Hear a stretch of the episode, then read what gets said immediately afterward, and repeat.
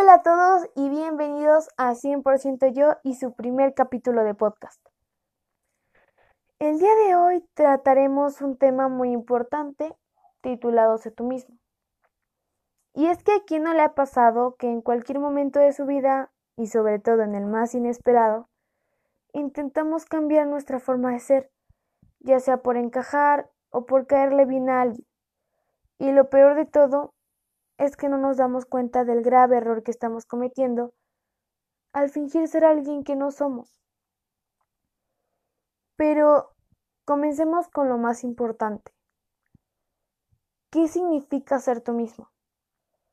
Bueno, pues ser tú mismo es una cuestión de valor personal.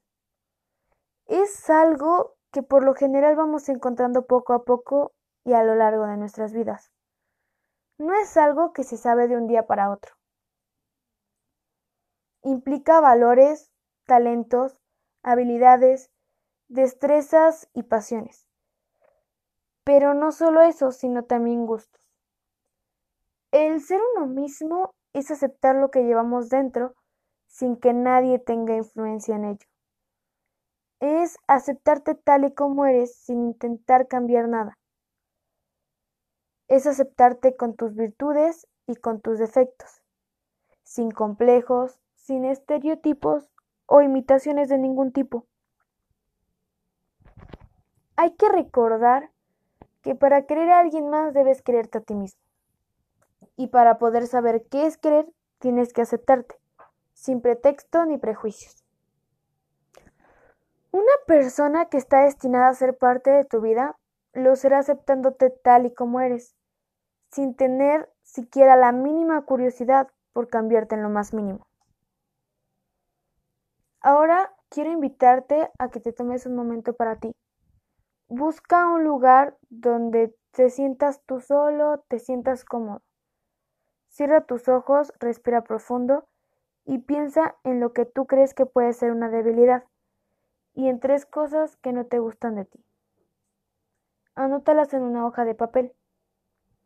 Es más, si tú sabes que son más de tres cosas las que no te gustan de ti, anótalas, no importa, entre más mejor.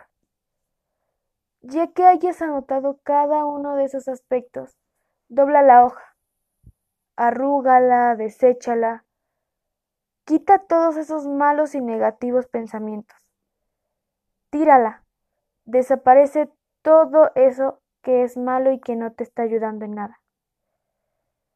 Ya que la desechaste, respira. Y piensa si realmente crees que son debilidades o si en realidad son aspectos y cualidades que te hacen ser especial y única o único.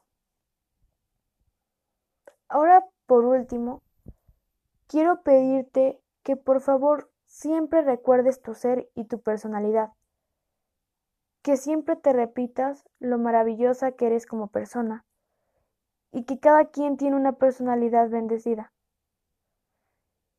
¿Qué será la parte fundamental para lograr todo lo que desees? Y para que logres el objetivo de tu llegada y presencia en este mundo. Recuerda siempre que vales muchísimo tal y como eres, y que absolutamente nadie en este mundo es perfecto que todos somos especiales y cumplimos ser como un granito de arena a este mundo. Ámate, cuídate, acéptate.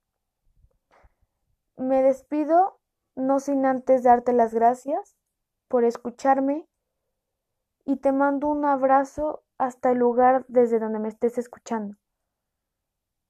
Y por último, te pido que te suscribas y dejes tu comentario.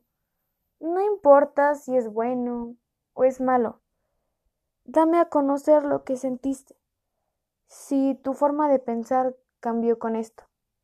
Si es así, platícame cómo. Te espero en el siguiente episodio.